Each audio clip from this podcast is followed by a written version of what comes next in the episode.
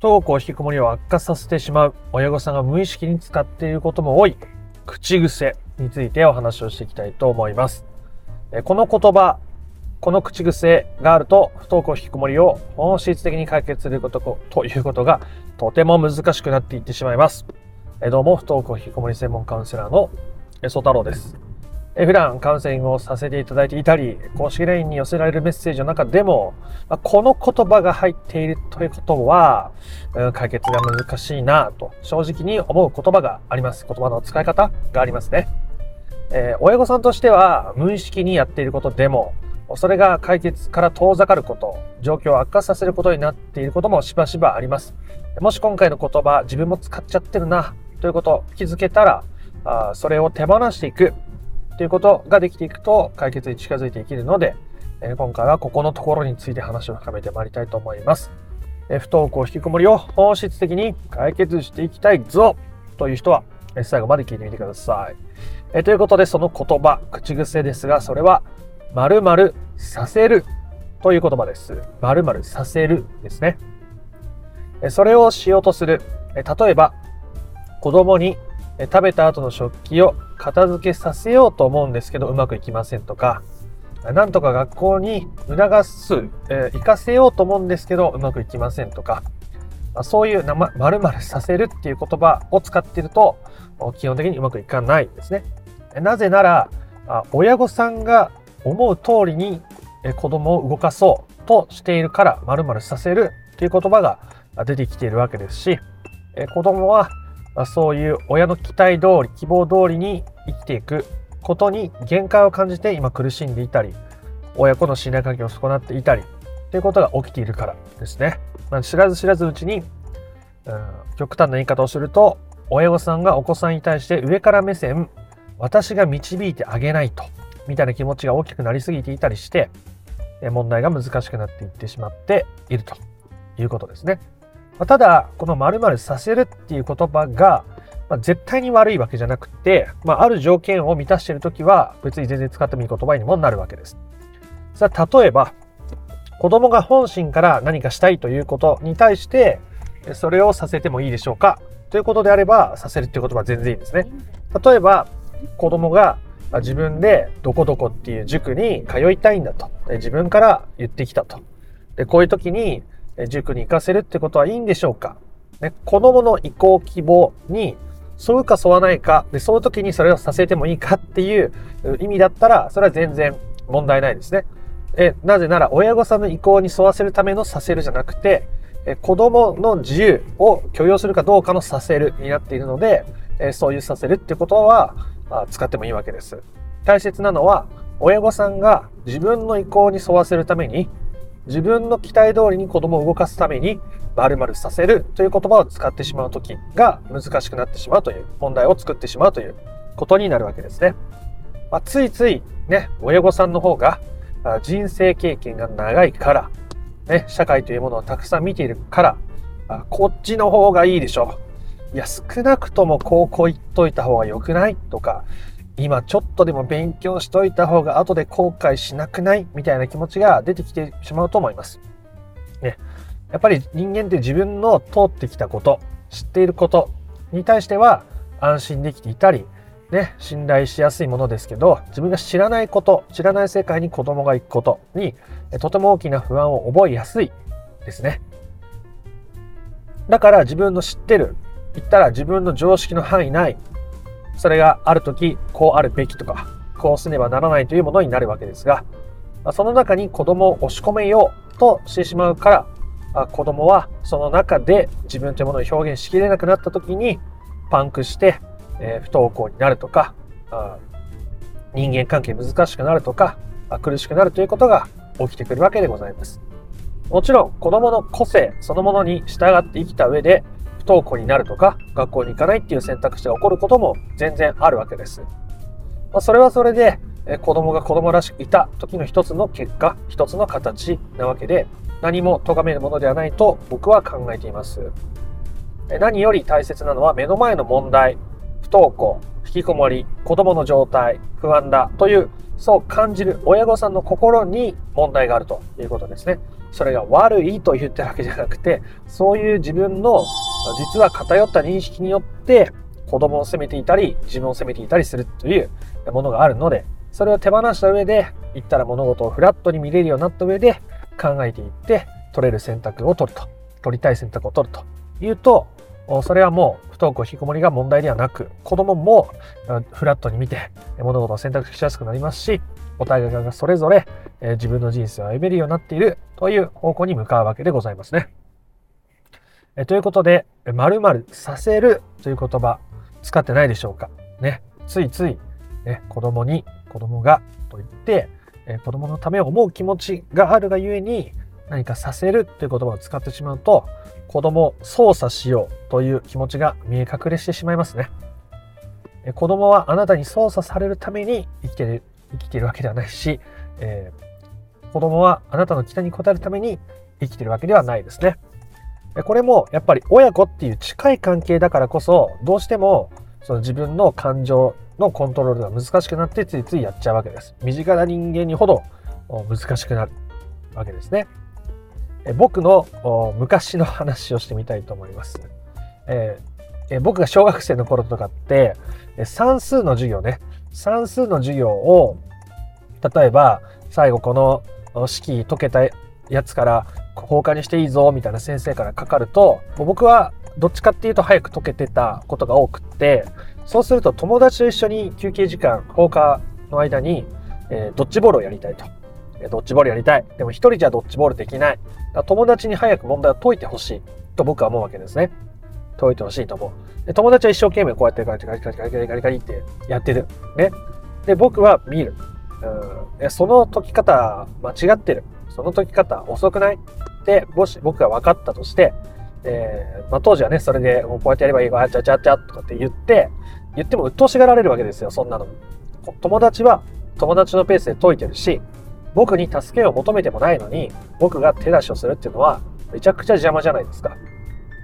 で、それをして、えー、結局、友達は自分のペースで解いたりするわけですね。まあ、そういうことを僕は何人かの友達してましたけど、まあ、そうなって結局どうなったかっていうと、友達は友達の解き方があるわけです。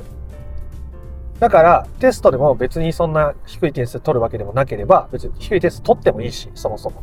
で、でその先の人生も、まあ、友達の数だけあるわけだし、で、その先に友達が今幸せでいるか、どういう状況でいるか僕は細かく知らない友達も多いですけど、でもみんなそれぞれ今生きてると思うんですよ。で僕が知らない、えー、小学校以来会ってない友達とかもね、まあ、いろんな人生があるからいろんなことがあると思いますけど、そんな風に結局今目の前の問題に対して、えこちらが解を与える、こっちが良かれと思って与えた解が、相手が望んでるかどうか、わかんない。で、僕がもしそこで解き方を一旦教えてなんとなく問題が解けたとしても、結局そういう算数の問題だって、ね、ずっと問題って続くわけじゃないですか。新しいこと習ってまた解いて、新しいこと習ってまた解いてっていうことが。で、その親御さんが何々させるっていう言葉っていうのは、その子供が今迷って考えたり選択する子供にとっての問題を親御さんなりの解、答えを与えることによって、えそれをまあ、クリアさせようとするっていうことになっちゃうわけですね。そうすると子供は目の前の問題に対して自分はどうしたいんだろう？あ、でもこういう方法もあるかな？でもなかなか踏ん切りつかないな？でもどうしたらいいんだろう？誰かに相談した方がいいのかな？いろいろ考えて葛藤して決める？あ、自分はこういう答えの出し方が自分に合ってるんだ。っていうことを確かめるための大切な機会だったとしても、親御さんが解を与える。親御さんが自分のこうさせたい、こうなってほしい、ね、こうならない方がいいからという気持ちで解を与えてしまうことが、その機会を奪うことになってしまうわけですね。そうすると、ある時までは子供もそれを聞いていたかもしれないんですけども、そこに限界が来ると。ね、自分で考えることがどんどんできなくなって、周りに合わせることとか、親が喜びそうなこととか、親が満足しそうな選択肢を取っていく。ね。そうすると自分がどうしたいかがどんどんどんどん抜き落ちていく。すると、周りからはできてる子供、周りからは、あその問題がない子供、なんとか学校に行って友達とも楽しそうにしてた子供が、実は内心、すごくぐらぐらしてくるわけですね。自分がどうしたいかがない、えー、少ない、楽しそうに見えるけど、実は周りの顔顔色をものすごく伺って学校に行ってたっていうお子さんも結構いらっしゃるわけですね。で、その中でもう自分がどうしたいかで選べてないから、ストレスがどんどん溜まってくる。で、自分が何だかよくわからなくなってくる。で、自分が何のために存在しているのか、よくわからなくなってくる。大げさに言ってるように聞こえますけども、聞こえるかもしれないですけども、実際にそういうことが起きてたりするわけですね。でそうすると、子供は、ま、そのストレスに耐えかねて、学校行けなくなるわけです。また、自分のどうしたいかがわからないまま、周りに合わせて生活することに困難さを覚えるからですね。なので、親御さんが〇〇させるということではなく、子供の問題は子供自身が悩んで、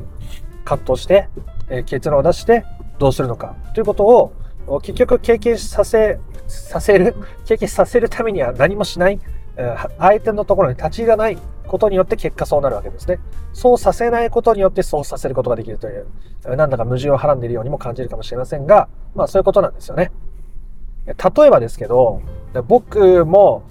ね、昔初恋というものを経験して、そしてその初恋に敗れた経験があるわけですね。でその初恋に敗れた、その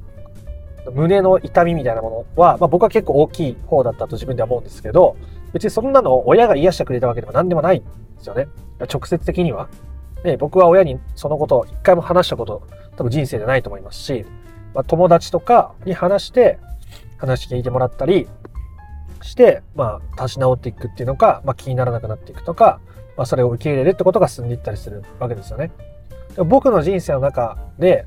そのいくつかある大きなストレスのうちの、まあ、一つだったと思うんです。そういう、甲に破れた痛みって。で、そういうのを感じて、えー、生きてこられた方も多いと思いますね。今となっちゃ別にね、初恋だなんだ、まあ、それぐらいの経験かって思えることでも、まあ、当時の自分にとってはめちゃくちゃでかかったこともあるじゃないですか。でもそれも結局自分が誰に相談するのか、自分でどう消化するのか、自分で考えて、えー、やっていくってことが結局大事になるわけですよね。で、人生はそういうものの積み重ねじゃないですか。どこに就職するのか、どんな仕事にするのか、どんな人をパートナーに選ぶのか、どこに住むのか、どんなライフスタイルにするのか、で、そこで自分というものを持ててない中でずっと生きてくって、やっぱ苦しかったり、ストレスが多かったり、なかなかこう幸せってものを深く感じることが難しくなっていってしまうわけですね。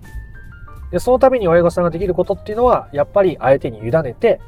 で、親御さんができることがあれば、手伝ってあげたりとか相談に乗ることもいいと思います。あなたがどういう状態であれ、味方でいるよという姿勢で親御さんがいられれば、直接何か手を貸さなくても、子供にとってはそれが安心感になったりとか、自分は自分でいいんだっていう気持ちになれて、必要な時があれば親に相談してくれたりとか、あ親じゃなかったとしても違う誰かに頼れるような状態になりやすくなる。それが子供に子供の人生を委ねるっていうことですし、えー、子供に自分の期待に応えるために〇〇させるんじゃなくて、そういう関わりをしていくことによって、えー、子供もより一人の人間として生きて生きやすくなるわけです。でそのために親御さんがその〇〇させるってものを手放していくということがとても大切なので、自分がどこかで子供にね、こうなってほしいとか、こうなってほしくないとか、そういう気持ちがあって関わってるなってことに気づいたら、まあ、それは悪いことじゃないですね。そういう気持ちがあるなっていう自分をしっかり受け入れて、そういう自分をしっかり認めて、そういう自分の味方でも親御さんがいることが、結果的にそれを手放すことになっていくので、それによって子供は自分の人生を生きることができるようになり、まず親御さんが自分の人生を生きることができるようになるので、えそうしたことが叶っていくと、今日話したことが叶っていくということになります。ということでいかがだったでしょうか？ね、えー、ついつい子供にいろんなことを思ってしまうことを思っちゃいけないとか我慢せずにですね、それもまた受け入れて、認めて、味方でいて手放していくということをしていってみてください。ということで今回の話が良かったなとか興味深かったなと思った方は、いいねやコメントをしてみてください。不登校引きこもりの解決法について順序立てて知りたいよという方は説明欄の URL から公式 LINE に登録してみてください。